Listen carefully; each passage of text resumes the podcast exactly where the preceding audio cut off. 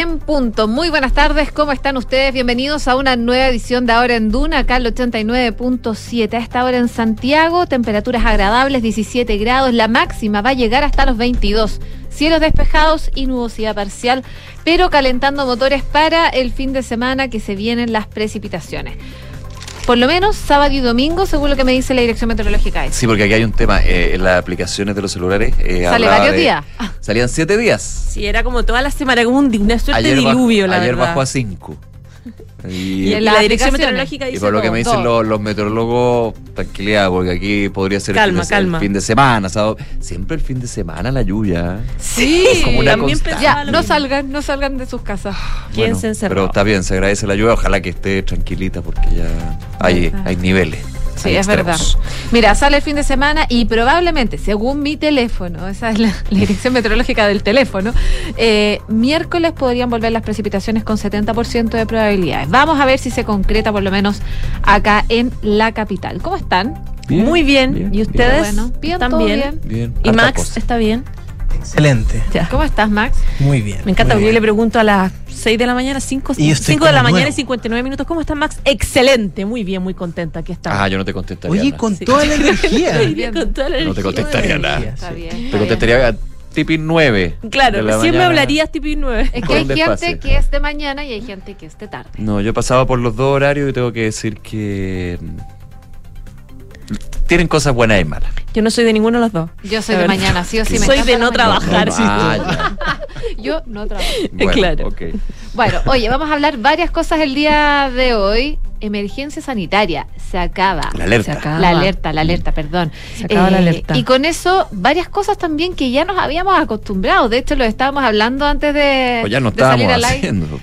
Claro, sí, bueno, el uso de las mascarillas. Uso de mascarilla en colegio. No sé, los que tienen los que tienen niños llevaron últimamente estaban era obligatorio. En su mochila siempre hubo mascarilla. Había, ya. Que, la usaran era, otra, cosa. Y siempre se le entregaba, pero reconozco que ya se me iba olvidando. Ya estábamos como más flexibles, más relajados. No, a mí se me iba olvidando en realidad después dije, ya, bueno, Pero, pero tiene. Claro. Y eh, bueno, en los centros de salud sí, siempre. Todo el mundo con mascarilla. Ahí no fallaba. Sí, la ahora nunca te, te decían, por favor, saque mascarilla. Claro, si tú no, ya está bien. Mascarilla, pero, pero ya uno se le olvidaba que los centros de salud no, no se usaban mascarilla. Claro, que como uno ya no usa. Bueno, ahora con el fin de la alerta sanitaria, usted puede llegar a una clínica, un hospital. Y no te pueden obligar. No.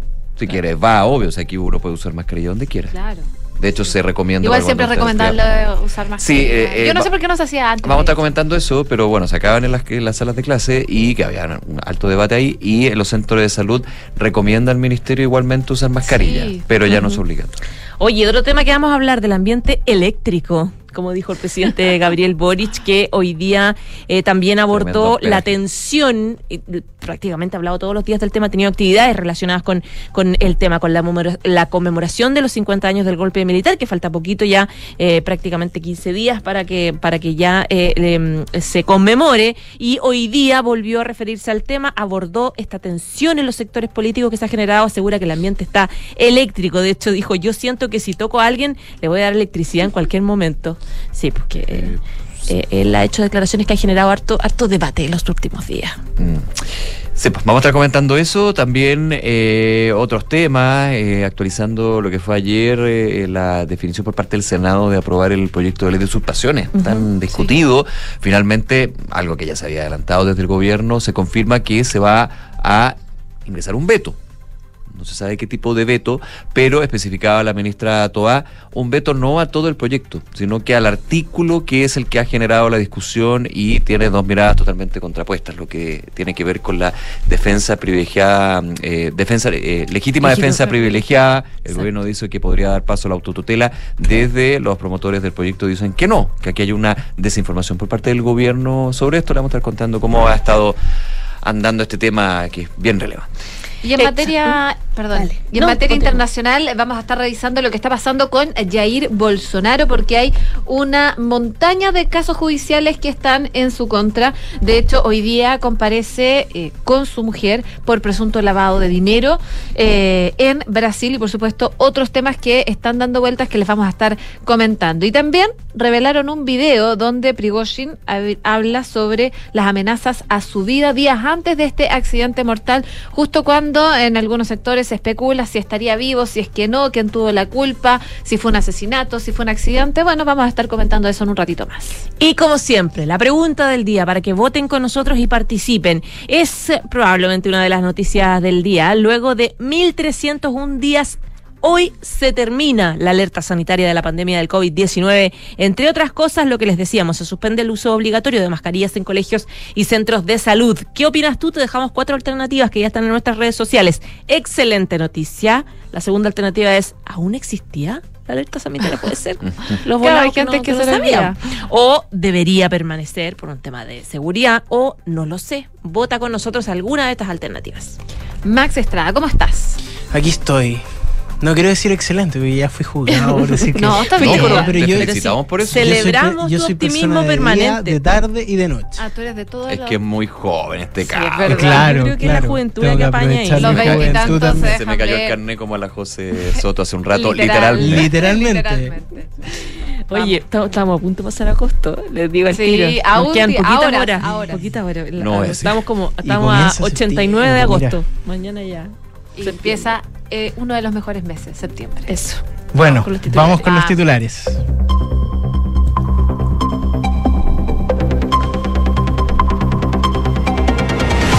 Presidente Gabriel Boric se refirió al contexto que vive Chile en el marco de la conmemoración de los 50 años del golpe de Estado, asegurando que el ambiente está eléctrico, donde el país necesita diálogo. El mandatario además hizo un llamado a reconocer nuestras diferencias, volver a construir confianzas y ser capaces de generar acuerdos. El Consejo de Defensa del Estado presentó una demanda en contra de la Fundación Democracia Viva para que le condene restituir el fisco la suma de 391 millones de pesos en atención a que la ONG no dio cabal y oportuno cumplimiento a las obligaciones que asumió en cada convenio celebrado con la Ceremi de Vivienda Antofagasta. La ministra del Interior, Carolina Toá, tachó de una aberración la legítima defensa privilegiada incluida en el proyecto de ley de usurpaciones despachada por el Senado. La secretaria de Estado afirmó que ante los votos disidentes del PPD, estos se deberán discutir de forma interna en el conglomerado oficialista. Se vulneran los acuerdos, declaró la diputada de, Convergencia Social Gael Yeomans en conversación con Duna en Punto. Tras el descuelgue de diputados del PPD en la votación por el proyecto de ley de usurpaciones, la oficialista afirmó que con este tipo de proyectos se debilita el Estado y llamó a las coaliciones de gobierno a tener posiciones comunes en las reformas previsional y tributaria. En su segundo día de paro nacional, el Colegio de Profesores decidirá hoy si mantiene la movilización en el país. El gremio calificó la respuesta del Ministerio de Educación como un gran avance a su petitorio y se comprometió a recuperar las clases perdidas. Fin a la alerta sanitaria en el país, así lo informó la ministra de Salud Jimena Aguilera, que concluye el fin de la mascarilla. La secretaria de Estado señaló que el hecho de que termine la alerta significa que el COVID deja de constituir una emergencia para nosotros, no significa que la enfermedad desaparezca. La Corte Suprema publicó el fallo que confirma el desafuero de la diputada María Luisa Cordero en el marco de la querella en su contra por declaraciones en contra de la senadora Fabiola Campillay. La diputada no podrá asistir al Congreso Nacional ni ejercer sus funciones legislativas de votar algún proyecto. Durante el funeral del presidente del Partido Comunista, Guillermo Tellier, la expresidenta Michelle Bachelet hizo guardia del cortejo fúnebre en la instancia. Posteriormente, la exmandataria señaló que a Tellier se le va a echar de menos en la política, esto mientras acompañaba a la viuda del exdiputado. El Ministerio Público reformalizó a Marco Antonio López Spagui, conocido como Paribet, en el marco de la indagatoria del caso Relojes. En la audiencia fue procesado por asociación ilícita y receptación aduanera. Recordemos que la diligencia había sido aplazada en dos oportunidades luego de que su defensa presentara licencias médicas. En materia internacional, el presidente ucraniano Volodymyr Zelensky calificó como corrupción sistemática las excepciones médicas a personas que evitaban el servicio militar en su país. El mandatario afirmó que el sistema estaba sujeto a sobornos y la huida al extranjero de ciudadanos llamados a servir en las Fuerzas Armadas desde la invasión rusa. Ministro de Defensa de Reino Unido, Ben Wallace, ha presentado oficialmente su dimisión al primer ministro Richie Sunak un mes y medio después de anunciar sus planes a raíz de la polémica por unas declaraciones en las que reclamó a Ucrania mostrar gratitud a quienes le apoyan en el marco de la invasión rusa. Y en el deporte, el tenista chileno Nicolás Yarri intentará avanzar a la tercera ronda del US Open durante esta tarde, cuando enfrenta al local Alex Michelsen. El duelo será en el Kurt 5 este jueves 31 de agosto a las 14.30 horas de nuestro país. Muchas gracias, Max. A ustedes. 12 con 9 minutos. Bueno, lo comentábamos eh, al principio del programa. una buena noticia. Hoy termina la alerta sanitaria por el COVID-19. Llevábamos más de mil días, como decía la José, en algún momento, harto tiempo. Sí, y son como 1300 días, 1303. Sí, en la pregunta del día está textual. Por eso, mil, mil, y tantos días. 1301 días. 1300 Estuvimos con la alerta sanitaria. Y creo, que, y creo que lo positivo de la noticia es lo siguiente. Primero, porque las restricciones que se han ido flexibilizando y todo ya son cosas del pasado, pero ojo que pueden ir volviendo. Eh, porque esto de las pandemias y la situación de los virus está ahí pero lo bueno también es que se ha logrado contener una situación que fue muy compleja. Si uno mira hacia atrás, 2020, 2021, o sea, uno se memoria por eso, entonces también verlo desde ese punto de vista. Por un y a uno se lo olvida. Cuando no podíamos, por ejemplo, salir de vacaciones, teníamos que pedir un permiso para poder movernos entre regiones, ¿no? Si, ¿Y qué pasa si iba a una donde te pedían el permiso en fase 1, en fase 2? Ni siquiera entre regiones, no podíamos salir a la calle. O entre comunas, ¿se acuerdan que había Al principio no podíamos salir a la calle. podíamos salir a, a, Entonces, bueno, a la farmacia recordar eso. Para farmacia, es bueno, es bueno había que pedir permiso para Este programa lo hacíamos desde las respectivas casas. Desde nuestras casas. Lo hacíamos Desde el campo, los gallos ahí escuchábamos las gallinas. Esa época. Esas épocas tan extrañas. Eso, quería decir. Eso, ya. Oye, esto partió la alerta sanitaria en marzo de 2020 a propósito del COVID-19 que estaba generando ya estragos en el mundo. Eh, la última extensión de eh, la alerta sanitaria fue en marzo de este año porque había sabíamos que había eh, problemas para em, por el eventual aumento de enfermedades ya no solamente COVID que fue este año, sincicial, adenovirus, influenza, etcétera. Por lo tanto, se tenían que eh, mantener cierta capacidad del Ministerio de Salud para poder generar más recursos. ¿Qué es la alerta sanitaria? Básicamente es un decreto que permite que las subsecretarías de salud pública y de redes asistenciales, ISP y todas las organizaciones que están vinculadas, eh, pudiesen controlar todas las decisiones que se tomen, sin pedirle permiso a nadie, básicamente. Eh, ¿Qué es?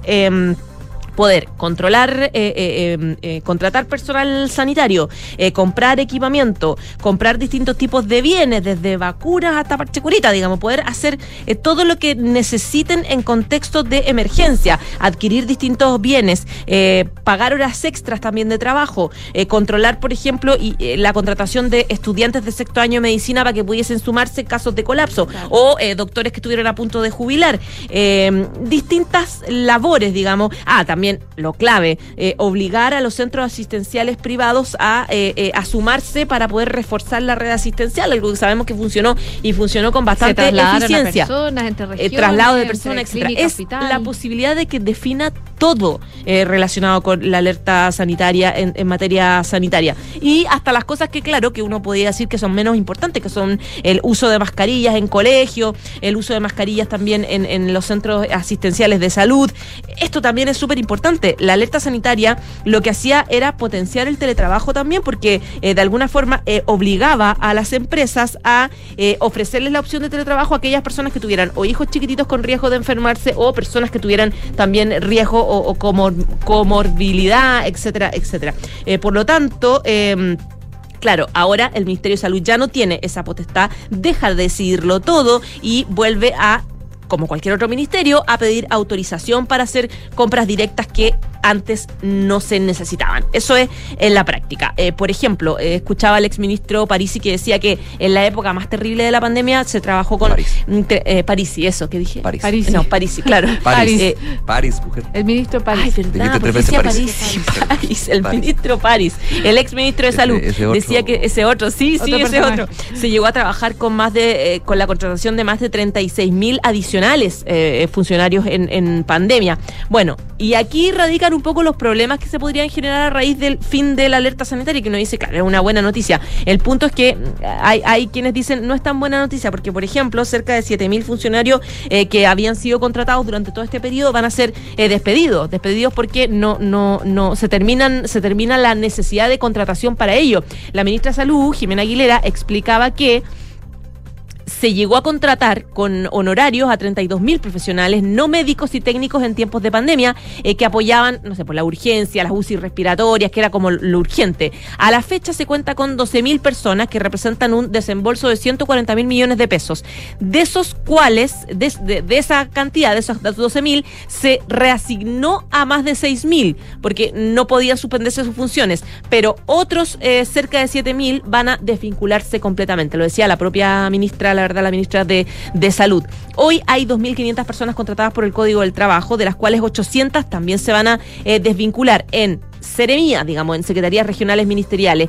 Eh, en total, se espera que en este mes la dotación contratada originalmente para hacer frente al COVID-19 y que luego pasó a complementar eh, distintas pegas a funcionarios en sistema público de salud baje de 14.250 a 7.450 personas. Es decir, se va a despedir a 6.800 personas que hoy, digamos, es su último día de trabajo porque comienza ya el mes de septiembre y termina en este día la alerta sanitaria. Eso es lo que estaban advirtiendo, por ejemplo, varios senadores de la Comisión de Salud que decían tenemos que hacer algo con esta cantidad de personas, eh, ofrecer alguna alternativa, alguna readecuación. Eh, y claro, con la Comisión de Salud del Senado, por ejemplo, esta semana se enojó porque querían hablar del tema con el ministro de Hacienda, no tuvieron una reunión con él finalmente. Entonces, ahí hay una polémica respecto de qué hacer con esos 7.000 funcionarios que simplemente salen del sistema de salud.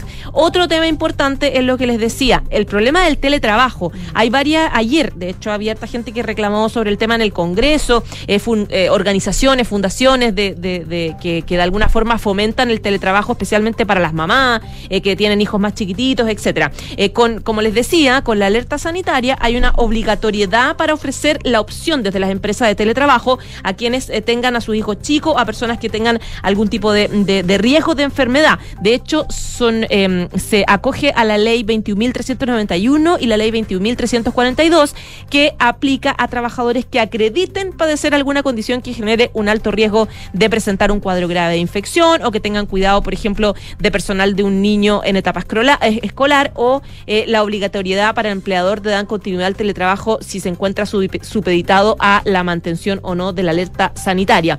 Y en ese sentido, claro, es complejo porque hay varios papás, padres y cuidadores de personas enfermas que de alguna forma habían conciliado ya su vida laboral con su vida familiar desde hace un montón de tiempo, de 2020, que tenían ya un sistema de trabajo que era bastante más eficiente en función de que ellos tienen que cuidar a esas personas en las casas. Entonces, de eso también hay un reclamo respecto de qué pasa con eso, cómo no se atiende, digamos, eh, con, la, con la urgencia que, se requiere. Con la alerta sanitaria, eh, con el fin de la alerta, el teletrabajo en ese... Queda a disposición del empleador. Claro, pero no es una obligación en el fondo. No puede apelar como hay alerta yo puedo hacer teletrabajo, ya no, no es Exactamente, deja de ser obligación. Eh, por lo tanto, ahí queda, eh, queda quedan en vulnerabilidad eh, algunas familias que, como te digo, han implementado ese sistema ya desde la pandemia para poder cuidar a, los niños, para poder cuidar a las personas que requieren un cuidado especial.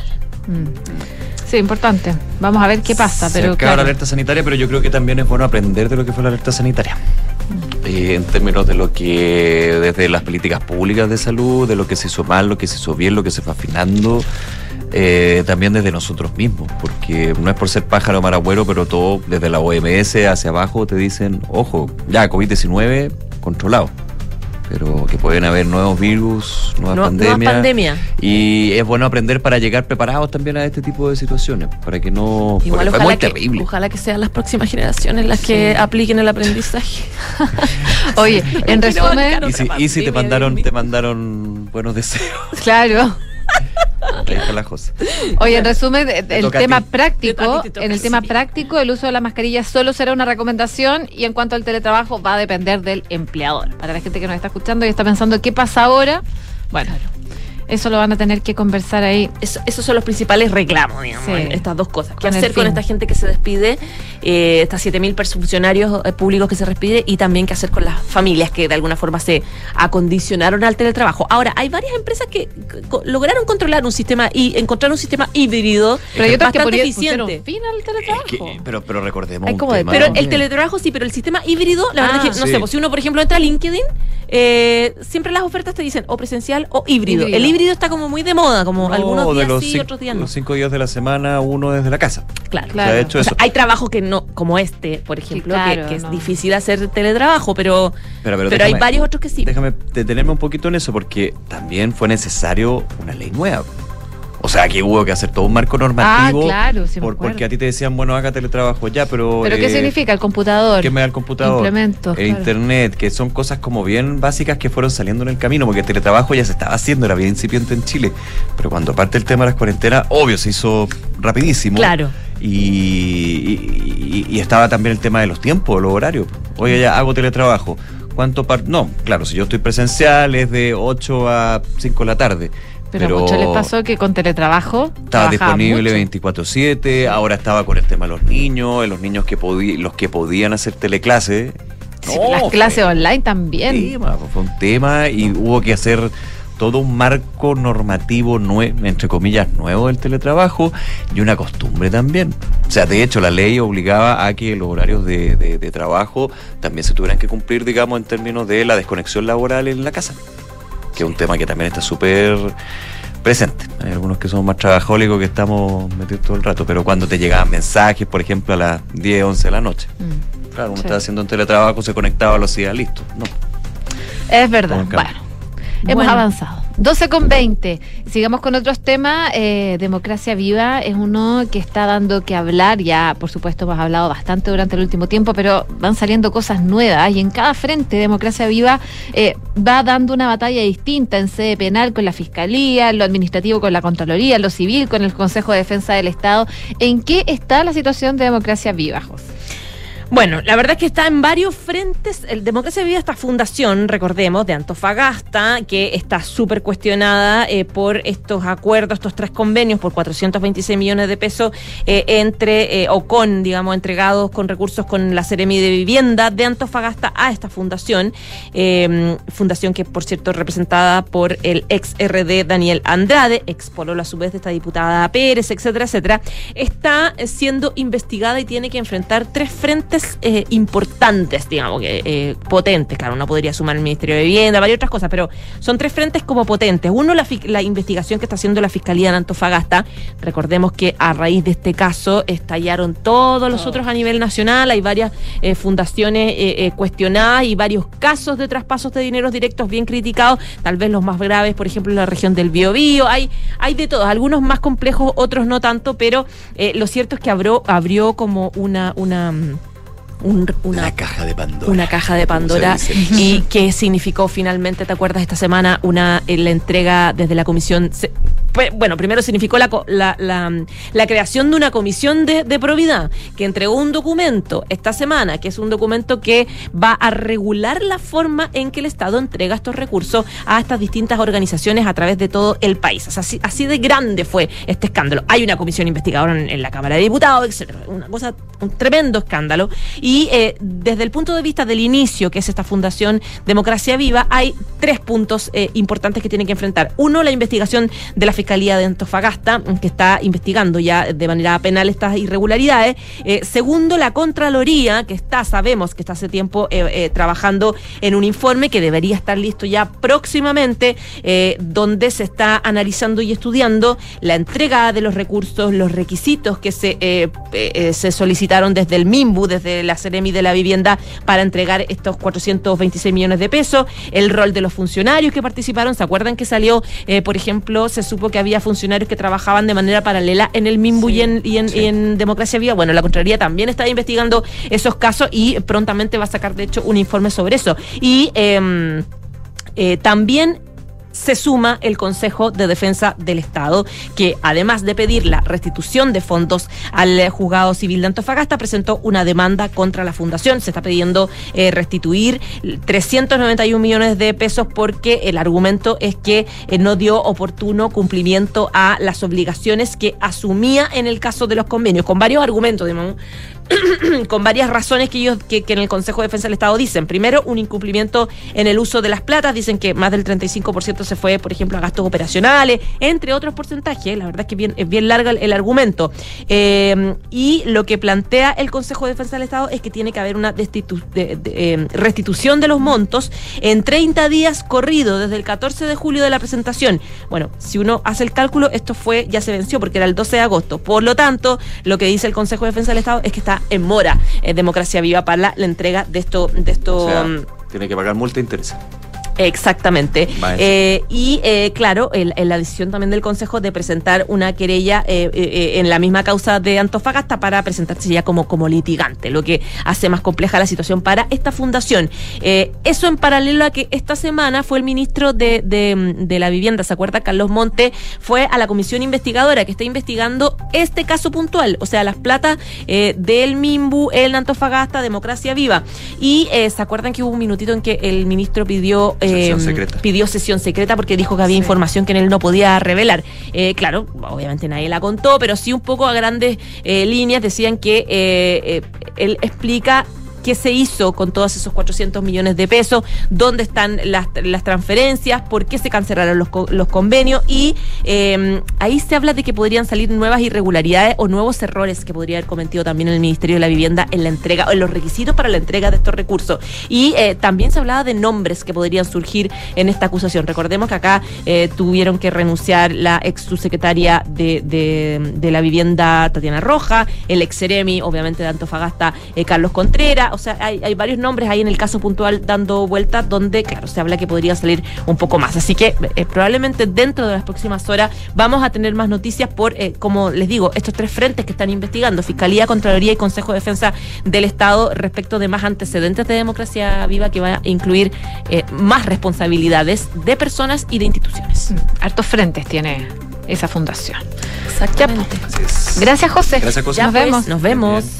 12 con 26 minutos y los invitamos a votar, por supuesto, en la pregunta del día, porque luego de 1.301 días, hoy se termina la alerta sanitaria por la pandemia del COVID-19.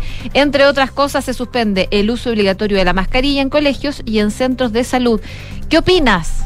Tienes cuatro opciones. Excelente, aún existía, debería permanecer o no lo sé. Pueden votar, por supuesto, en nuestras redes sociales arroba Radio o también en duna.cl. Hacemos una pausa, ya regresamos con más de Ahora en Duna. En pleno barrio El Golf se emplaza edificio Isidora y Benjamín de Inmobiliaria Hexacón. Una experiencia única de diseño, arquitectura y conectividad en una de las esquinas clave de Las Condes. Isidora y Benjamín es un proyecto boutique con exclusivos departamentos de uno y dos dormitorios, algunos con jardín privado y cuatro penthouse de dos pisos y con azotea privada. Conoce más en www.exacon.cl. Te invitamos a conocer Red Dávila. Una red compuesta por las clínicas Dávila Recoleta y Dávila Vespucio. Y los nuevos centros Dávila Las Condes, Ñuñoa y Maipú. Que nos acerca a ti con un gran equipo médico, avanzada tecnología e infraestructura de primer nivel. Para estar donde tú estás. Ven a Red Dávila, calidad a tu alcance. Reserva tu hora en dávila.cl. Tres sinónimos de innovar son mejorar, cambiar y Anglo American. Porque en Anglo American hacemos minería desde la innovación y estamos orgullosos de eso. Innovamos al usar energías renovables en nuestras operaciones. Innovamos al reutilizar el 90% del agua en nuestros procesos. Innovamos al impulsar el desarrollo del hidrógeno verde. Y con innovación reimaginamos la minería para mejorar la vida de las personas. Anglo American. Desde la innovación lo estamos cambiando todo. Arch Finance diversifica tus inversiones con cripto. ¿Sabías que portafolios de inversión que incluyen hasta un 5% de cripto duplican su rentabilidad anual según datos de los últimos 5 años? En Arch Finance te asesoramos para invertir de una manera segura en cripto a través de productos diversificados que pueden mejorar el rendimiento de tu portafolio. Cripto es mucho más que una moneda, es una nueva tecnología. Agenda una llamada con nosotros en arch.finance. Somos GTD y sabemos que cada empresa, sin importar su tamaño, tiene múltiples necesidades.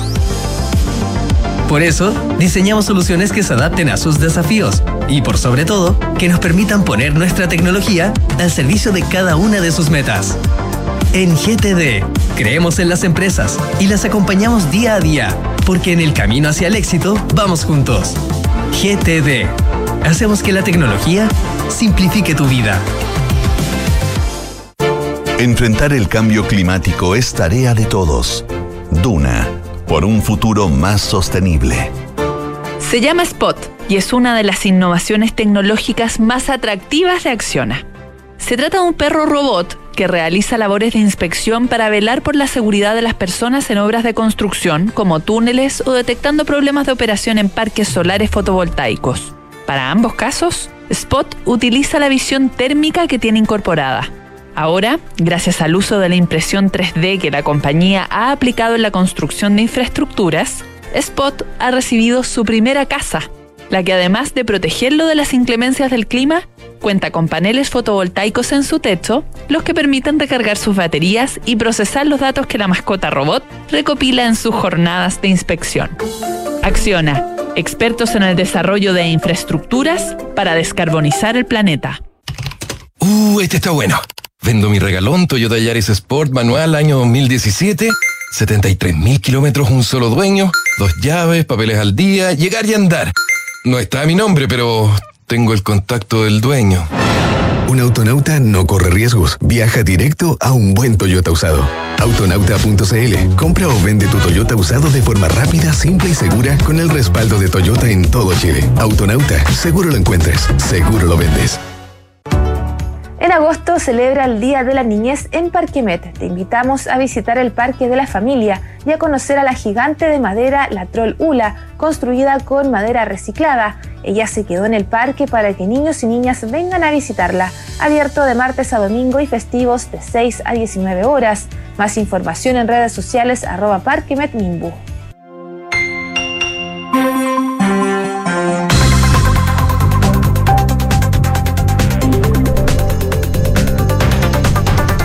12 de la tarde con 31 minutos, estás en Duna y vamos a revisar a esta hora las noticias del mundo. Oye, vamos a Brasil porque están pasando varias cosas. Jair Bolsonaro y su esposa Michelle comparecerán hoy día ante la policía para responder sobre un supuesto desvío de joyas recibidas como obsequio oficial eh, cuando él era presidente de Brasil. Una investigación susceptible a llevarlo a la cárcel. Y es una investigación que hemos hablado durante el último tiempo acá en Duna también. Eh, declarado en junio eh, inelegible durante ocho años por desinformar sobre el sistema electoral, el exmandatario prestará declaración por quinta vez desde que dejó la presidencia el 31 de octubre. Y acá Bolsonaro ya fue interrogado por la policía en Brasilia por el asunto de las joyas, por los actos golpistas del 8 de enero, por parte de seguidores, por un supuesto plan de golpe de Estado y por presuntamente haber falsificado certificados de vacunación. Eh, son algunas entonces de las investigaciones que hay en contra de Jair Bolsonaro y también que enfrenta a sus hijos. De hecho, el expresidente declara hoy día por un supuesto desvío de varios conjuntos de joyas regaladas por Arabia Saudita, algunas de las cuales habría ingresado a Brasil en forma irregular en el año 2019. La policía sospecha que Bolsonaro y su esposa participaron junto a varios colaboradores de un esquema de ventas de obsequios oficiales recibidos de algunos países extranjeros para el enriquecimiento ilícito del expresidente. Esto incluye, por ejemplo, un reloj de lujo que había sido vendido y luego recuperado en Estados Unidos. El caso podría configurar un delito de lavado de dinero eh, y de apropiación de bienes públicos y esto eh, con esto arriesga posible días de cárcel. Bolsonaro de todas maneras negó haber cometido algún crimen en su declaración previa en abril ante la Policía Federal. También negó ante esas fuerzas en mayo haber participado en una supuesta falsificación de certificados de vacunación contra el COVID, así como eh, otros allegados. Bolsonaro enfrenta entonces cinco investigaciones en el Supremo Tribunal Federal susceptibles a penas de prisión. Cuatro fueron abiertas durante su presidencia mientras que en la última es investigado como presunto eh, instigador en el asalto en la sede de los otros poderes del Estado en Brasilia. En uno de los casos, de hecho, Bolsonaro es acusado de interferir con la policía para proteger a familiares sospechosos de corrupción. También es investigado por difundir información sobre las urnas electorales. Así que tiene varios frentes abiertos Jair Bolsonaro.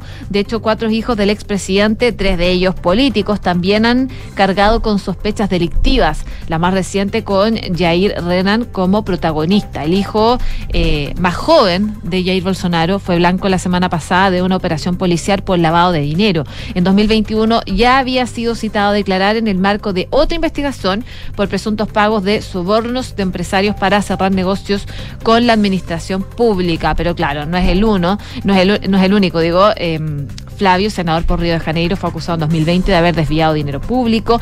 Carlos, legislador de Río, es investigado por un esquema de desvío de dinero mediante la contratación de funcionarios fantasma. Y Eduardo, diputado por Río, fue investigado por la compra de departamentos con dinero en efectivo en 2011 y en 2016. Así que está compleja la situación de Jair Bolsonaro y también de su familia.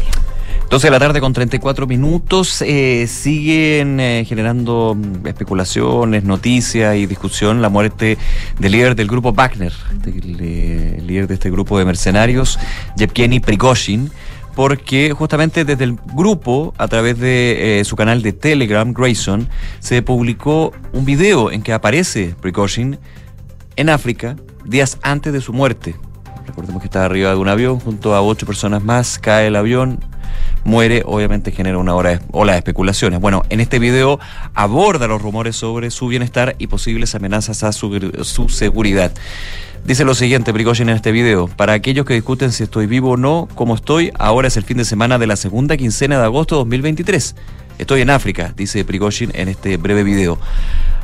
Dice, para la gente a la que le gusta hablar de cómo eliminarme, de mi vida privada, de cuánto gano, de cualquier otra cosa, todo está bien suma también eh, a sus declaraciones con un gesto de la mano saludando.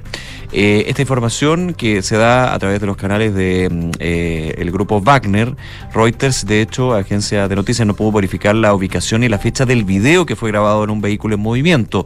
Está Prigozhin con una ropa de camuflaje y un sombrero, así como un reloj en su mano derecha que coincidían con su apariencia en un video publicado el 21 de agosto, que también afirmó que fue filmado en África. Hay otros detalles con respecto a la referencia al fin de semana que dice, implicaba que el último video debía haber sido grabado entre el 10 al 20 de agosto, solo tres o cuatro días antes que él y otras eh, líderes de Wagner y sus guardaespaldas murieran en este accidente aéreo al norte de Moscú el 23 de agosto. Eh, hay, análisis también que se hacen con respecto a, los comentarios. Dicen que reflejan la conciencia de Prigozhin de los riesgos para su vida. Eh, recordemos que esto se da tras lo que fue este intento de golpe de Estado, decían, eh, llegando, al, llegando al Kremlin, llegando a Moscú y la enemistad que se generó rápidamente con el presidente Vladimir Putin. De hecho, las especulaciones giran en torno a esto. El gobierno de Rusia ha negado cualquier tipo de estratagema o medida para haber acabado con la vida de Yevgeny Prigozhin, pero países de Occidente, países europeos, gobiernos europeos han dicho lo contrario. Una, una, una versión contra otra. La fuerza de Wagner eh, lució, luchó en la guerra de Ucrania, fue ferozmente crítico con el sistema de defensa Yevgeny Prigozhin y encabezó este breve motín a fines de junio. Prigozhin fue enterrado el martes en un eh, cementerio de San Petersburgo. 12 con 37. Vamos a Argentina, porque están en plena campaña electoral y hay nuevo anuncio. No sé si pensarán qué puede hacer este nuevo anuncio. ¿No? ¿Bonito? Mm, no. Congelamiento de la tarifa de los buses y los trenes ah, en el área metropolitana de Buenos Aires. La vieja plena campaña electoral. Recordemos que Sergio Massa es el candidato oficialista y además es el ministro de Economía, así que probablemente él es el que hace los anuncios. Y bueno, esto va a implementarse en, el área metropolitana de Buenos Aires, como le comentaba, que es la más poblada del país con 14 millones de habitantes. Y esto, según lo que dicen desde el gobierno, para aliviar el impacto de una inflación que supera ya el 100% interanual. Este congelamiento de tarifas del transporte sigue al anuncio de otras medidas impositivas de pagos extra jubilados cuando faltan ya ¿cuántos? Siete semanas para las elecciones presidenciales son el 22 de octubre. Ah, claro, 22 de octubre, domingo. Los boletos de los buses en la ciudad de Buenos Aires y el populoso conurbano seguirán costando hasta un máximo de 72 pesos y los de trenes hasta 53 pesos, que son como, ¿cuánto? 0,20 dólares. nada. Respectiva, bueno, eh, eso, clarita, ¿eh? Claro, nada, es que yo ya estoy haciendo los cálculos porque voy a estar por allá. Va a estar una notita. Así es. Y otro decreto, el gobierno ordenó el pago de trabajadores estatales y privados en una remuneración extra de 60 mil pesos, que son como 165 dólares en dos cuotas por única vez. Sin embargo, eh, cámaras empresarias y varios gobiernos provinciales anticiparon esta semana que no podrían afrontar el costo de esta medida. Así que Argentina eh, ha devaluado el peso en un 20% frente al dólar al día siguiente, de hecho, de las elecciones eh, primarias en la que el partido del opositor libertario Javier Milei, que propone dolarizar la economía, resultó el candidato más votado con un 30%. Esta semana, Massa dispuso también postergar hasta noviembre los aumentos previstos en el combustible y y los servicios de medicina prepagada que estaban acordados con el sector privado. Así que trabajando con todo Sergio Massa para ver si eh, logra repuntar en las encuestas de cara a estas elecciones presidenciales en Argentina. 12 de la tarde con 39 minutos. Vamos con noticias de la economía y hay datos de la producción industrial que nuevamente anota bajas, su sexta caída consecutiva en el mes de julio y el comercio que nuevamente también cae un 4,5%. Es importante porque estos datos de la producción industrial son eh, y anticipan de alguna manera cómo puede venir el índice mensual de actividad económica de julio, el IMASEC. En concreto, el índice de producción industrial tuvo un retroceso de 1,7% en el séptimo mes del año debido a la caída de dos de los tres sectores que lo componen.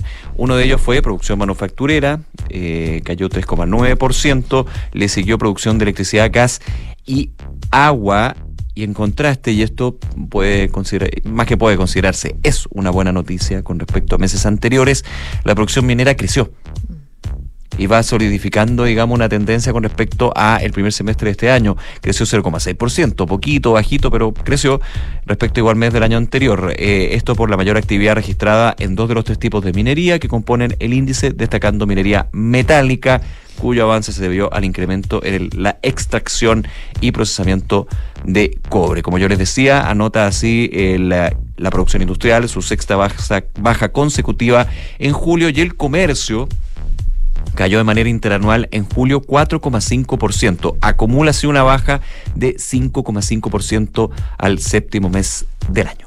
Oye, los operadores financieros consultados, por supuesto, por el Banco Central, están recalibrando sus expectativas para la inflación acá en Chile, además de lo que esperan de la reunión de política monetaria que llevarán a cabo los consejeros del instituto ya en septiembre, donde se prevé que profundicen las bajas a la tasa de interés iniciada en julio y así empujar también la reactivación de la economía. Para agosto, los expertos que participaron en esta encuesta previo a eh, la reunión de política monetaria, esperan que el índice de precios al consumidor, el IPC, presente una variación de 0,4% en agosto, mayor al 0,3% pronosticado en la encuesta anterior. Para septiembre, en tanto, se proyecta una inflación mensual de 0,5% y también mayor al 0,4% esperado en los sondeos previos. Además, se prevé que la inflación anual en Chile eh, converja a 3%, la meta del Banco Central, en los próximos 24 meses. Y hablando de inflación, Estados Unidos volvió a subir en julio la inflación, alcanzó un 3,3% interanual. Este aumento de precios se mostró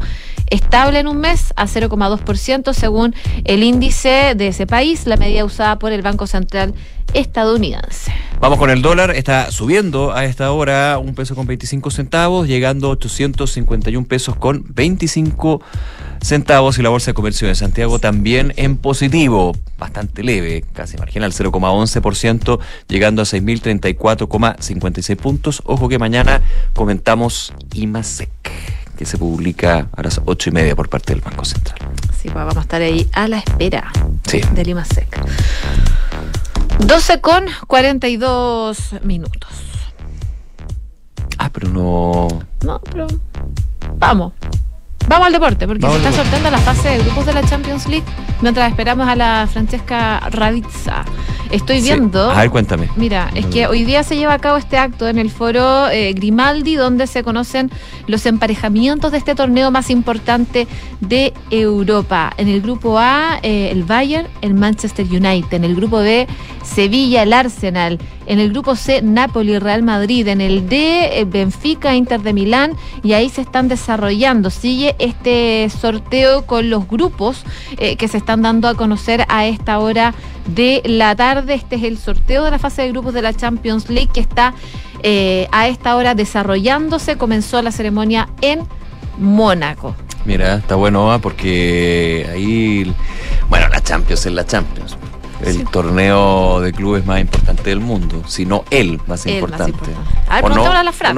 ¿Cómo, está Fran? Muy bien, ¿y ustedes? Todo bien. Bien. Qué bueno. Sí, sigue siendo el torneo más importante de clubes. De hecho, en el inicio de la ceremonia habló Alexander Seferín, el presidente de la UEFA. ¿Ya? Se refirió un poco al hecho de que varias figuras estén yendo al fútbol de Arabia Saudita. Hizo un poco una analogía con lo que ocurrió hace un par de años en China. Y dijo... Que la hemos hecho acá también. Que también la hemos hecho acá, ¿no escuchó? No escuchó. escuchó de referente. Y dijo... ¿Qué le dejó el fútbol? ¿Qué le dejó esta ida de grandes figuras, más allá de gastar plata, que recordemos se fue Pellegrini, ¿sí? Con... Em, se fue Pellegrini eh, y mm, dijo nada, no ha dejado nada. O sea, los, jóvenes que quieren ser futbolistas profesionales siguen soñando con jugar la Champions League. Eh, está, ahora va a empezar el bombo 4 de la Champions, pero mientras tanto les voy a contar cómo están quedando los grupos.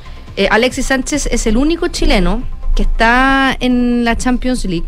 El grupo A quedó con el Bayern Múnich, el United y el Copenhagen. Ahora en cualquier minuto van a empezar ya a estar listos los a definirse los grupos.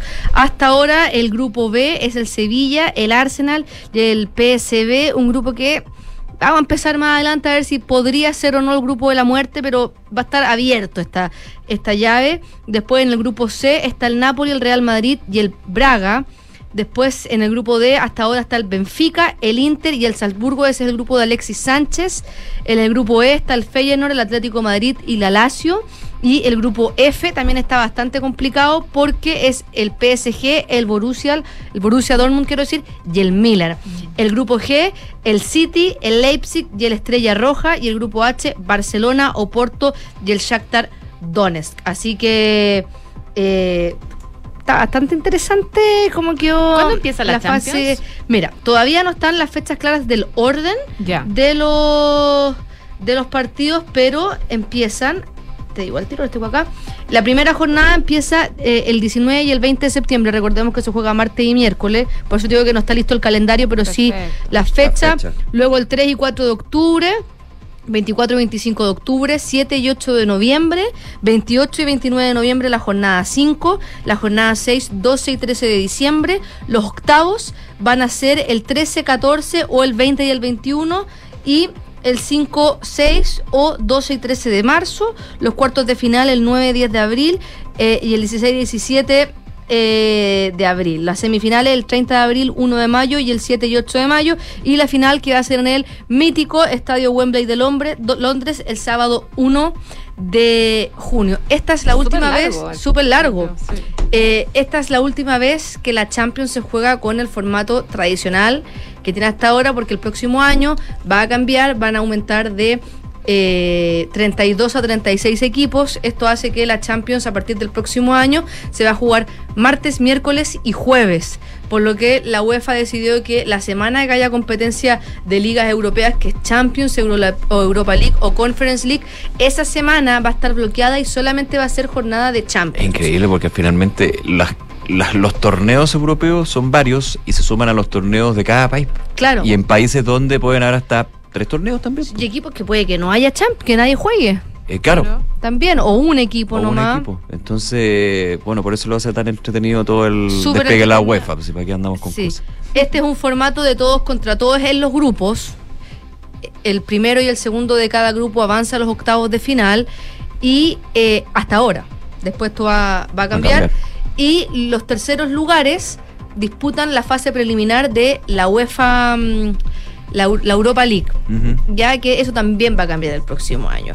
Este año como novedad está que el Sevilla, que es el amo y señor de la Europa League, en la Champions no le ha ido tan bien y viene de perder la eh, Supercopa Europea ante el Manchester City, campeón de la Champions, por penales. Así que vamos a ver si es que rompe eh, esta especie de maleficio que hay para, para, mm, para el Sevilla en el en, la Champions League. Eh, por ejemplo, en la Real Sociedad que todavía que va a quedar se estaba definiendo porque estaba en el grupo 4, porque finalmente en el bombo 1 están los campeones de los torneos europeos y de las ligas europeas y luego el 2, el 3 y el 4 se definen por coeficiente. Ah, ya. Entonces, eh, el Real Sociedad, esta va a ser su quinta participación en la Champions. Eh, compitió la del 81-82, 82-83, 2003-2004, 2013 2014.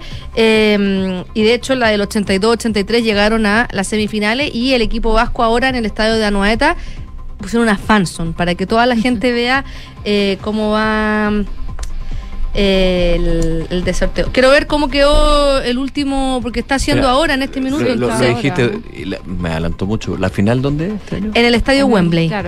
qué lindo. Es un tremendo qué lindo Wembley. Y tiene hartas particularidades cómo se hace el sorteo, porque eh, al principio del sorteo, que esto siempre ha sido así, es que eh, tú no puedes competir, hay, hay cruces, hay grupos que están emparejados. Por ejemplo, el Barcelona y el Real Madrid no pueden estar en el mismo grupo. Entonces, si es que el, o, en el primer cruce, entonces, por ejemplo, si el, en este caso, de hecho pasó, estaba el estaba el, el Borussia Dortmund emparejado con el Manchester, con el, perdón, con el Bayern Múnich. Y el Bayern Múnich fue cabeza de serie del grupo A. El Dortmund estaba en el, en el, en el, en el segundo bombo y le tocó el grupo A.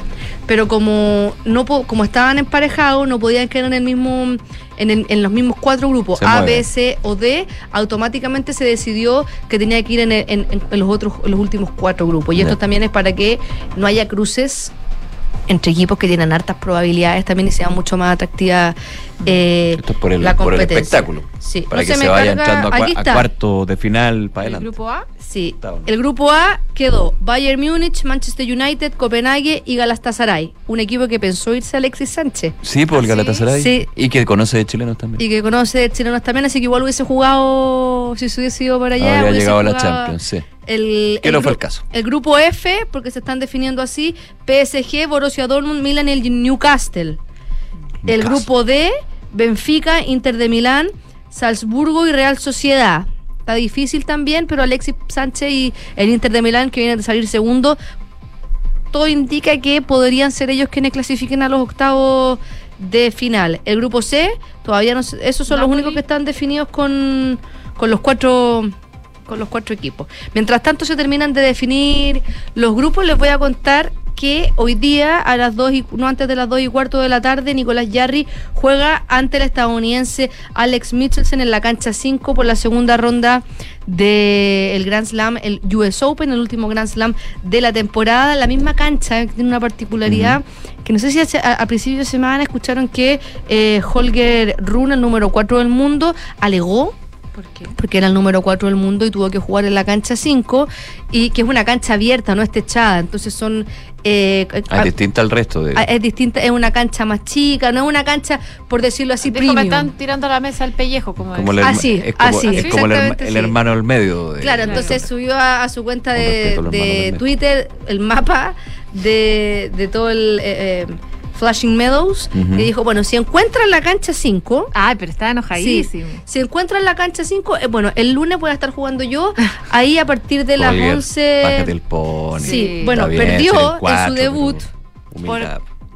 Y perdió. Ante Roberto Carballés y cuando perdió la conferencia de prensa dijo, bueno, siento que deberían haber beneficios para los primeros del mundo que hay. La ATP da beneficio a los mejores ranqueados. O sea, no sé si se acuerdan, pero cuando estábamos en plena pandemia con el COVID y, fue el Australian Open, los mejores tenistas estaban en un hotel que era mucho más de más estrella y con más comodidades que el resto de los tenistas que alegaban incluso que tenían malas condiciones ah, para prepararse, que eran piezas mucho más chicas, que no podían entrenar. Bueno, Eh, dice esto porque Pero la, la, cancha que te tocó, te tocó nomás, pues La la, cancha del que te tocó. Bueno. también, no es la cancha de, del municipal de no sé qué, pues con Claro, todo pero es verdad que, pero es verdad que eso influye también, influye el viento, influye las Sí, condiciones lógico. meteorológicas. Bueno, Daniel Medvedev Ya. le preguntaron por esto, que también está en los top, ha sido número uno del mundo y dice hay que ver las cosas en perspectiva. Dijo, eh, porque no, él nos dice el orden de juego de ese día era, por ejemplo, en la Arthur Ashe jugó Tiafoe con Djokovic. Nada que decir que jueguen en la cancha principal. En la Louis Armstrong jugó Tsitsipas, que tiene más experiencia en Grand Slam y además ha sido finalista, ha jugado dos finales. Eh, dice, yo puedo entender la frustración de, de Holger Run, pero dice, eh, también tiene que entender que el torneo lo ha puesto en esa pista. Eh, le- y que si es que sigue jugando así, obviamente en el, en el tiempo va a él estar... eh, ¿Y será, por, y será por sorteo, me imagino? No, igual ahí, canchas, ahí ¿o se decide un poco, Ah, pero ya. él contó una historia que a él le pasó. Por ejemplo, en el Australia Open él se quejó también porque eh, no le gustó la cancha en la que lo, lo, lo pusieron. Dice, yo tengo buena relación con el director del, del torneo del, del Australia Open y me dijo que ese día que a él le tocaba jugar, no quería hacerlo jugar tan tarde en la noche. Sí, no me acuerdo. Entonces dijo, o te hago jugar en la, en la primera cancha, en el, en el court central, temprano. más tarde, Va más tarde. o juegas a un horario más tranquilo, más temprano, donde después tengas mejor descanso. Pero en otra cancha que no sea la Laura. Claro, entonces esas son cosas también que a veces son malos entendidos con, con la organización y eso. No tengo todavía la, Yo sí, lo ¿los tengo. tienes todos? Sí, ya están completos los grupos. A ver, ¿Te lo paso? ya. Ah, que estoy. En el grupo A quedó el Bayern, el Manchester United, el Copenhague y el Galatasaray. El grupo B el Sevilla, el Arsenal, el Eindhoven y el Lens. Ahí yo creo que el Sevilla y el Arsenal van a ser quienes podrían ser los que corran con más ventaja para poder clasificar a, la- avanzando. a los octavos de final. El grupo C, Napoli, Real Madrid, Braga y Unión Berlín. Ahí también está más o menos claro que el Real Madrid y el Napoli, o sea, es que no dan sorpresa, porque hay, Puede pasar. hay sorpresa. Grupo D, Benfica, Inter de Milán, Red Bull Salzburg y Real Sociedad. Yo creo que Inter de Milán sí o sí, y creo que ahí entre la Real Sociedad y el Benfica podría, pero bueno. Eh, grupo E, Feyenoord, Atlético Madrid, la Lazio y el Celtic.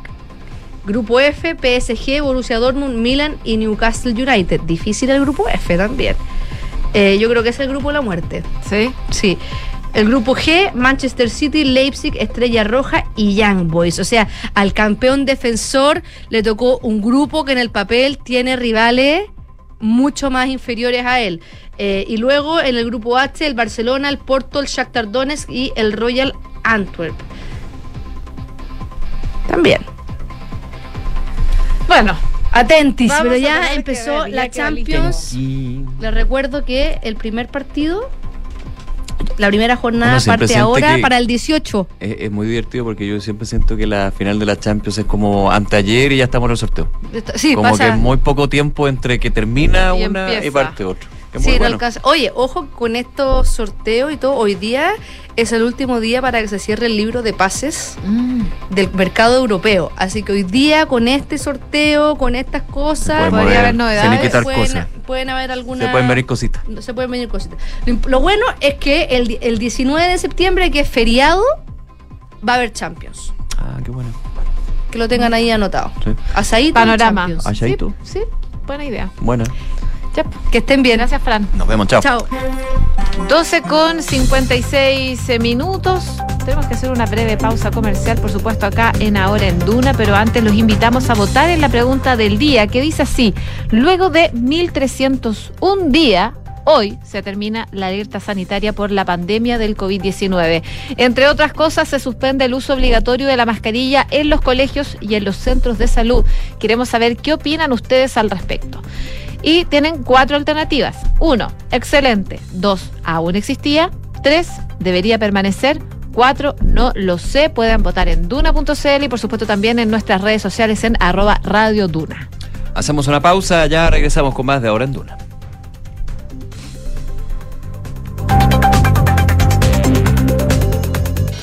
En Credicorp Capital nos centramos en ser aliados estratégicos de nuestros clientes para cumplir sus objetivos con nuestro portafolio de inversiones de carácter global. Siente la confianza invaluable de contar con asesores financieros que le agreguen valor a tus decisiones. Conoce más sobre nosotros en credicorpcapital.com.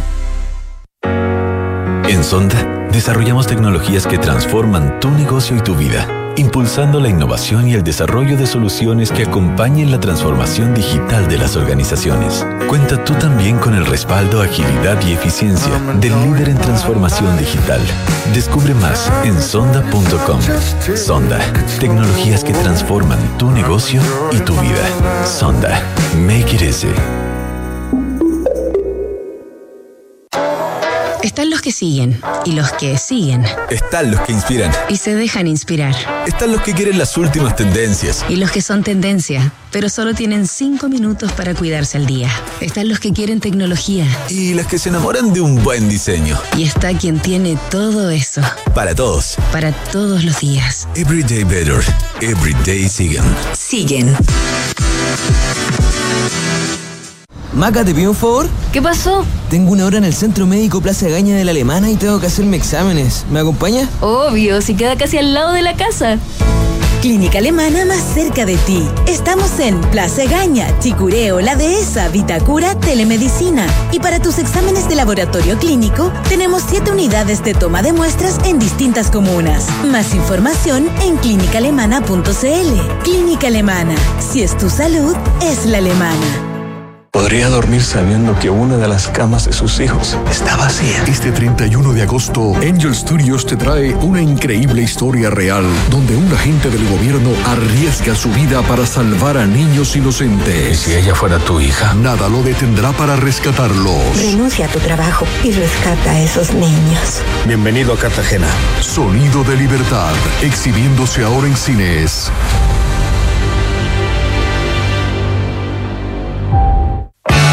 Cervecería AB InBev soñamos en grande para crear un futuro con más motivos para brindar. En Chile estamos hace más de 30 años con marcas legendarias como Corona, Budweiser, Stella Artois y Becker. Elaboramos nuestros productos con energía 100% renovable. Llevamos agua potable a más de 12 comunidades con escasez hídrica en el país y lideramos iniciativas de educación e inclusión laboral para mujeres y jóvenes. En Cervecería AB InBev, vamos por más. Conoce más en aveinbev.cl. ¿Quieres ingresar a la educación superior? Te invitamos a Feria Educa LT en una nueva versión, presencial y gratuita. Del 30 de agosto al 5 de septiembre. Ven, resuelve todas tus dudas y conoce todas tus posibilidades. Asiste y participa por una experiencia VIP para ti y 10 personas en Movistar Arena el próximo 29 de septiembre. Ingresa a educalt.com, descubre las sedes y conoce más detalles de esta feria. Organiza la tercera y Educa LT. Colaboran Municipalidad de Maipú, Lo Prado, La Florida, Providencia y Huechuraba. Talana es la única app para los equipos de recursos humanos con todo integrado en un solo lugar para ti y tus colaboradores.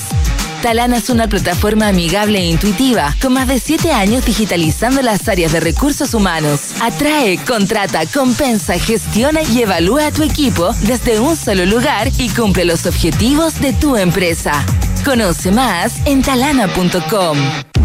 Los fondos mutuos que buscas para cumplir tus objetivos están en Scotia, premiados este 2023 por Morningstar y Premio Salmón, por su sólida gestión con asesoría experta y trabajo colaborativo para tus metas de inversión. Hazte cliente y dale un impulso a tus proyectos.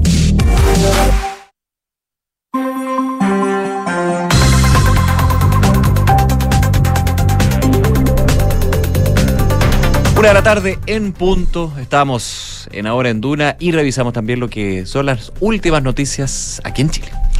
Partamos con la alerta sanitaria porque se acaba. Fueron 1.303 días, parece, no 301. Yo dije 1.303. Pues. ¿Sí? Ah. Bueno. Bueno, Bueno, se siente como dos si días hubieran sido, varía bien se poco. siente como si hubieran sido 5.000. Sí, es verdad. Bueno, termina esta alerta sanitaria eh, este 31 de agosto, una medida que comenzó en el país antes de que se registrara el primer caso de COVID-19. De hecho, el MinSal resolvió no prorrogar el decreto que le otorga atribuciones extraordinarias para enfrentar lo que entonces era una emergencia sanitaria, lo que de paso eh, termina por desacelerar algunas de las pocas medidas que quedaban heredadas de la pandemia. Habló la ministra de Salud, Jimena Aguilera, realizó esta mañana un balance por el término de la medida y aclaraba también el impacto que esto va a tener en ciertas disposiciones sanitarias. Ella decía que, termine la alerta del COVID deja de constituir una emergencia para nosotros. Dice, sin embargo, no significa que la enfermedad desaparezca, por el contrario, esto sigue existiendo, el virus sigue circulando y sigue evolucionando. Y en ese sentido, la ministra agradecía el trabajo que han hecho los funcionarios de la salud del sector público y también del privado y recordó que a las más de 60.000 personas que fallecieron durante la pandemia envió las condolencias a la familia por los niños que eh, fallecieron también durante la reciente crisis sanitaria de este invierno por el aumento del virus respiratorio como el sincicial o la influenza. Y en esa línea, la ministra Aguilera insistía en que el fin de la alerta no significa que las situaciones dejen de ocurrir, sino que en este momento deja de ser una emergencia y tenemos que tener capacidad de, en caso de que exista cualquier otro cambio, poder volver a implementar esta emergencia sanitaria, los mecanismos de la emergencia, que demostraron que el sistema de salud chileno, dice la ministra, tiene una capacidad de resiliencia que además ha sido reconocido por otros países. En términos prácticos, el fin de la alerta significa el fin del uso obligatorio de la mascarilla en los colegios, en establecimientos de salud. Sin embargo, lo que dice el Ministerio es que se mantiene una recomendación para que las personas con síntomas respiratorios sigan usando mascarilla para no contagiar al resto. Y yo creo que eso es parte también de lo que aprendimos durante la pandemia. Si uno se siente resfriado, aunque esté con alergia, se pone la mascarilla para evitar contagiar a otros. Antes era más limitado el uso de la mascarilla, antes del COVID, ¿no? Es que se veía curioso Sí, era raro. nos reíamos de, por ejemplo, en Japón por el tema de la contaminación, que otro tema que en Tokio andaban todos con mascarilla. Bueno, mira, mira de quién te burlaste. Sí, mira de quién te burlaste. Y ahora ya es muy normal ver a alguien y preguntarle, ¿hasta resfriado? Claro, uno ya es como, hay una persona con mascarilla, que estoy puede resfriado, entonces, ay, como que, gracias. Sí, se agradece, verdad. Bueno, también es el fin del seguro obligatorio COVID-19. Ah, buen punto. Que existía para los empleadores. Y respecto a la cobertura de la enfermedad y sus consecuencias o el long COVID, eh, del cual sufrió Guillermo Tellier, recordemos. Sí, claro. Eh, las disposiciones se mantienen tras la incorporación al GES, que contempla prestaciones para personas que estuvieron en UCI. En cuanto al teletrabajo, que es otra medida que estaba ahí eh, en discusión, la ministra precisó que en el caso del sector público hay una disposición de la ley de presupuesto que lo permite, pero por supuesto que lo tiene que programar el jefe del servicio y en el caso de las trabajadoras privadas, sujetos al Código del Trabajo, la ministra Janet Jara, por ejemplo, dice está negociando una ley de flexibilidad laboral. Mientras no esté vigente esa ley, en realidad depende de la flexibilidad que otorgue el empleador a los empleados. Así que, eh, como obligación de otorgar la, el beneficio de alguna forma del teletrabajo, ya no, va. A partir de mañana. A partir de mañana solo eh, va a ser si es que el empleador te deja hacer teletrabajo. A criterio de discrecionalidad de. Así es. Y por último, eh, la duda que está eh, con los trabajadores de la salud que se incorporaron producto de la pandemia, se ha incorporado 55 mil nuevos funcionarios a los 19 servicios de salud, de los cuales en el momento de mayor actividad pandémica habían 32 mil de ellos. A la fecha dice que mantienen 12.400 funcionarios con honorarios COVID eh, y que eso significa recursos adicionales. Efectivamente tienen recursos para mantener a 6.000 personas hasta el fin de año y otras 6.000 personas se van a ir desincorporando de los sistemas de salud que vienen y han solicitado ya recursos adicionales en el presupuesto 2024 para mantener a esas personas, para no tener que desvincularlas. Así que parte de las aristas que trae el fin de la alerta sanitaria por COVID-19.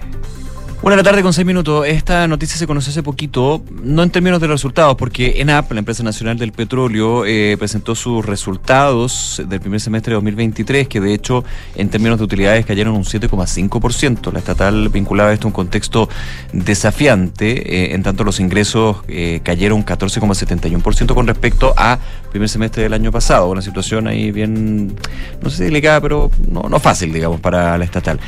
La novedad es que tras 20 años, el gobierno, a través del Ministerio de Hacienda, por supuesto, pidió a la ENAP el retiro de utilidades. Recordemos que las empresas estatales públicas eh, van generando, eh, bueno, a diferencia de Codelco que tiene un régimen distinto en términos que los excedentes siempre van al, fisco, digamos. Eh, las empresas de, este, de esta categoría es el gobierno quien tiene la potestad cuando hay utilidades de solicitar parte de esas utilidades para el fisco en términos de políticas públicas o lo que estimen conveniente, si finalmente son empresas estatales, empresas públicas. Eh, bueno, eh, por primera vez en 20 años, esta medida se formalizaría próximamente por el gobierno. De todas formas, eh, veo aquí una nota de MOL, lo anunció el gerente general de la estatal, Julio Friedman, quien detalló que se van a entregar alrededor de 400 millones de dólares. Mm. Claro, tú piensas, ¿para qué puedes? Para una cantidad de cosas que están en términos de las necesidades y por sobre todo de lo que busca el gobierno completar. Bueno, 400 millones de dólares es lo que se va a solicitar según el gerente general de ENAP por parte del gobierno. Hemos recibido un adelanto de información del Ministerio de Hacienda que se va a formalizar en los próximos días en términos de contribuir al esfuerzo que el Ministerio públicamente ha señalado se está haciendo en materia presupuestaria. Por lo tanto, estimamos que nos serán solicitados alrededor de 400 millones de dólares como retiro de utilidades dijo el gerente general de ENAP, precisando que la última vez que la empresa repartió dividendos fue hace 20 años, en 2003. Nosotros lo conversamos con los ejecutivos de la compañía ayer, dijo Friedman, alrededor de 660, y la verdad es que puedo decir que es un motivo de orgullo para la compañía, se lo toman como algo positivo. Es un reflejo de que estamos haciendo las cosas bien y que nuestro dueño cree que lo estamos haciendo bien.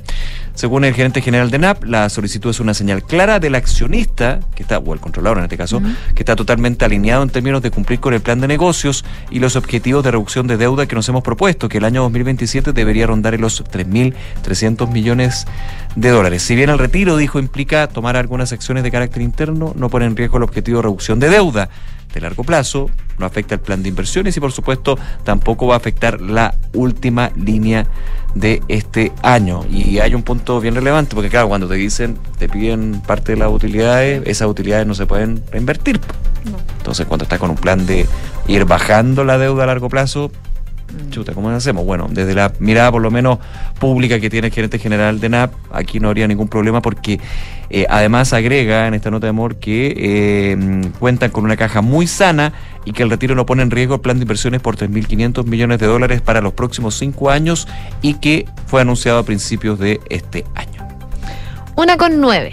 Oye, eh, hoy día estuvo el presidente Gabriel Boric en el aniversario de la UTEM tienen ya 42 años. Y ahí el presidente, por supuesto... Universidad Técnico Metropolitana. Técnico Metropolitana del Estado de Chile. Eh, abordó, por supuesto, la tensión que hay entre el oficialismo y la oposición en el marco de la conmemoración de los 50 años del golpe, que ya queda menos tiempo, comenzó la cuenta regresiva.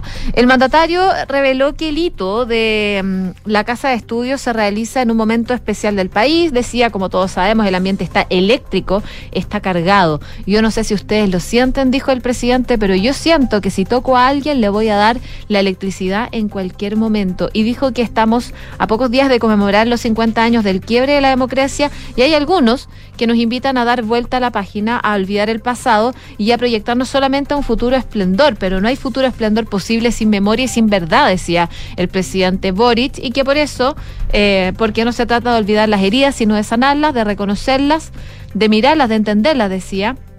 La única manera de enfrentarlas es con verdad y con justicia. Por ejemplo, decía, con gestos tan sencillos como la placa que se acaba de inaugurar, pero también no solamente con gestos, sino con políticas públicas permanentes como el plan de búsqueda que lo comentábamos ayer, se dio a conocer y lo firmó el presidente Gabriel Boric. Hablando de la tensión, eh, sigue la tensión por estas declaraciones que dio. Em, en el funeral de Guillermo Tellier. En el velorio. En el velorio, claro, porque ahora se está desarrollando el funeral. Claro, que él también asistió ahora asistió. Y, bueno, lo que dijo en ese momento, eh, si no me equivoco, ayer o antes de ayer, ya estoy perdida, antes de ayer, decía Guillermo Tellier murió como un hombre digno, orgulloso de la vida que había vivido y hoy día, cuando estamos próximos a conmemorar los 50 años del golpe, hay otros que mueren de manera cobarde para no enfrentar a la justicia y me parece que ahí hay diferencias que son humanas, incalculables, justo también cuando se dio a conocer que eh, el retirado brigadier del ejército, Hernán Chacón, se quitó la vida porque lo iban a llevar detenido por el crimen de eh, Víctor Jara. Bueno, sigue dando que hablar esa situación porque eh, hubo respuestas de los generales del ejército en retiro a esta polémica comparación que hizo el presidente Gabriel Boric. Ellos dicen que es grave e incomprensible esta ofensa, difícil resulta comprender el que se pida respeto y comprensión sobre las legítimas visiones respecto de nuestro pasado reciente cuando quien dirige los destinos del país ofende de manera pública la memoria de un ser humano, señala eh, parte de la declaración que hace esta organización que eh, se referían a este profundo dolor eh, por las palabras que tuvo el presidente Gabriel Boric. Una de la tarde con 12 minutos. Este jueves se retoman las votaciones en las comisiones del Consejo Constitucional. Eh, el lunes un inicio que no fue fácil, eh, lo hemos abordado también en distintos programas aquí en, en Duna. los delegados de las bancadas se extendieron hasta el próximo miércoles 6 de septiembre el plazo para despachar las indicaciones lo cual algunos ya piensan puede durar hasta altas horas de la noche, muy en la línea como lo vimos en el primer proceso también. Eh, el pleno del Consejo tiene que sesionar después del 11 de septiembre, se espera que el día martes 12. Obviamente no va a sesionar el 11 porque hay una serie de actividades, hay por, lo que se considera los 50 años del golpe en ese sentido. Eh, la formación, hay formación de cuatro grupos abocados a discutir los llamados temas críticos del proceso, donde se busca destrabar los nudos eh, antes de la votación en las comisiones, por ejemplo, Estado Social y Democrático de Derecho, el sistema político, el quórum de las leyes, el Tribunal Constitucional, los tratados internacionales, derechos humanos, entre otros. De hecho, el lunes la grande quedó con el tema de eh, los símbolos patrios especialmente con de que llegara un rango constitucional al rodeo. Ese fue uno de los temas solamente, pero se discutieron otros, pero claro, llamó más la atención eh, en términos públicos esto. Claro. Eh, la, hay seis, son estos dos bloques, son seis consejeros y comisionados expertos de cada bancada, tres por cada sector, que ayer comenzaron a reunirse para acercar posiciones y hacer como podemos decir, un trabajo prelegislativo para llegar a las comisiones y llegar a acuerdos ya armados, digamos, porque hay visiones que son distintas. Pues ese, es el tema y son más de mil enmiendas las que se presentaron en su minuto. Eh, hay que estar atento entonces a ver cómo se va desarrollando esto eh, con miras a las votaciones de la comisión y luego cuando pasen al pleno, porque recordemos que el tiempo es más acotado para esta instancia del proceso constitucional. Una con 14. Oye, finalmente la Corte Suprema dio a conocer la sentencia que confirmó eh, la resolución que adoptó la Corte de Apelaciones, donde acogía esta solicitud de desafuero de la diputada María Luisa Cordero en el marco de esta querella por injurias que presentó en contra de la psiquiatra, la senadora Fabiola Campillay. Cordero representa em, al sector independiente de la bancada de Renovación Nacional y seguía asistiendo al Congreso ya que no había sido notificada de esta confirmación de desafuero. Y al quedar despojada de su inmunidad parlamentaria, la legisladora entonces queda suspendida de sus funciones, pierde el derecho a votar en cualquier proyecto e intervenir en las discusiones del hemiciclo. Esta medida no afecta de todas maneras su dieta parlamentaria. La resolución de la Suprema tiene por fecha el 30 de agosto y se dispuso que sea comunicada por vía electrónica de esta decisión que se tomó el pasado 7 de agosto. En un fallo dividido entonces, el Pleno de Ministros del Máximo Tribunal estableció que en esa etapa procesal existen antecedentes para considerar que las declaraciones de la diputada en medio de, su comunicación dañan la honra de la senadora y son suficientes para dar lugar a la formación de la causa. Dice, eh, ella tiene un ojo bueno, ella no es totalmente ciega, eh, afirmó Cordero en declaraciones en un programa eh, radial en marzo refiriéndose a la senadora Campillay y a eso también se refiere en esta denuncia la senadora Fabiola Campillay. Así que finalmente la Suprema dio a conocer este fallo, dice que que está implícito el ánimo de deshonrar a Campillay y es lo que confirma entonces el desafuero de la diputada María Luisa Cordero. Claro, eh, todavía no se notifica al Congreso, que es la vía formal que se tiene que hacer desde el máximo tribunal, desde un poder del Estado para otro, y por eso generó mucha repercusión que la doctora Cordero, la diputada Cordero, llegara el lunes a, Valparaíso al Congreso. Sí. ¿Cómo puede ser el desafuero? Porque ahí se suspende la actividad parlamentaria. no su dieta no su dieta, pero sí la actividad parlamentaria, que sería lo más importante aquí, el voto, y la voz también. Eh, y lo que pasó, tenía razón la doctora Cordero, pues, como no ha sido notificado al Congreso, ella, estaría incurriendo en una falta. Si no ah, Si no iba, claro. Sí, pues. De todas maneras.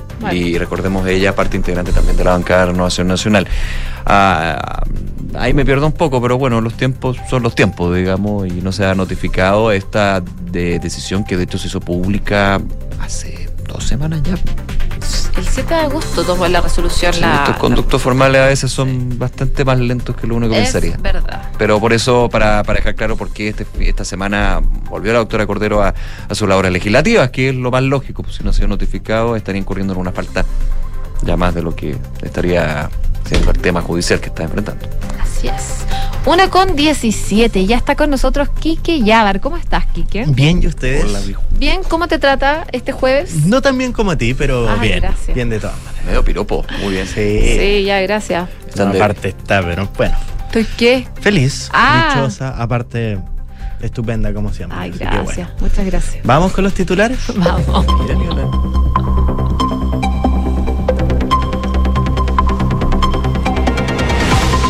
El presidente Gabriel Boric se refirió al contexto que vive Chile en el marco de la conmemoración de los 50 años del golpe de Estado, asegurando que el ambiente está eléctrico, donde el país necesita diálogo. El mandatario además hizo un llamado a reconocer nuestras diferencias y volver a construir confianzas y ser capaces de generar acuerdos. El Consejo de Defensa del Estado presentó una demanda en contra de la Fundación Democracia Viva para que le condene a restituir al fisco la suma de 391 millones de pesos en atención a que la ONG no dio cabal y oportuno cumplimiento a las obligaciones que asumió en cada convenio celebrado con la Seremi de Vivienda de Antofagasta. El diputado por la Araucanía y presidente de Amarillos por Chile, Andrés Joanet, criticó la decisión del gobierno de vetar la ley de usurpaciones despachada ayer en lo que respecta a la recuperación por mano propia de los bienes que se encuentran bajo dicha condición. El parlamentario respondió a las declaraciones de la ministra Carolina Tobá, que planteó que esto se tiene que hacer con el Estado de Derecho y no con el salvajismo, indicando que en su región ya se vive el salvajismo. En su segundo día de paro nacional, el Colegio de Profesores decidirá hoy si mantiene la movilización en el país. El gremio calificó la respuesta del Ministerio de Educación como un gran avance a su petitorio y se comprometió a recuperar las clases perdidas. Hoy se produce el fin a la alerta sanitaria en el país, así lo informó la ministra de Salud Jimena Aguilera, que concluye con el uso de eh, las mascarillas. La secretaria de Estado señaló que el hecho de que termine la alerta significa que el COVID-19 deja de constituir una emergencia para nosotros, pero no significa que la enfermedad desaparezca. La Corte Suprema publicó el fallo que confirma el desafuero de la diputada María Luisa Cordero en el marco de la querella en su contra por declaraciones en contra de la senadora Fabiola Campillay. La diputada no podrá asistir al Congreso Nacional ni ejercer sus funciones legislativas de votar algún proyecto de ley. Por primera vez en 20 años, el Ministerio de Hacienda pidió a la empresa nacional del petróleo ENAP el retiro de utilidades.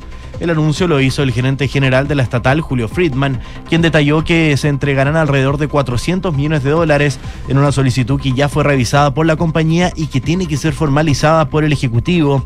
De acuerdo al CEO de NAP, actualmente cuenta con una caja muy sana y que este retiro no pone en riesgo el plan de inversiones por 3.500 millones de dólares para los próximos cinco años que fue anunciado a principio de 2023. En noticias del mundo, el expresidente brasileño Jair Bolsonaro y su esposa Michelle se enfrentarán a declarar ante la Policía Federal de Brasil sobre un presunto intento de apropiación indebida de joyas obsequiadas en países árabes mientras era mandatario. El caso podría configurar un delito de lavado de activos y apropiación de bienes públicos. Y Amnistía Internacional lamentó que el gobierno chino no haya rendido todavía cuentas por sus crímenes de lesa humanidad cometidos contra la población uigur en Changyang, un año después de que la ONU emitiera una demoledora evaluación sobre los abusos. Junto a esto, el organismo indicó que Pekín no ha avanzado en nada en poder cumplir con la condena hecha por Naciones Unidas hace ya un año por estos crímenes.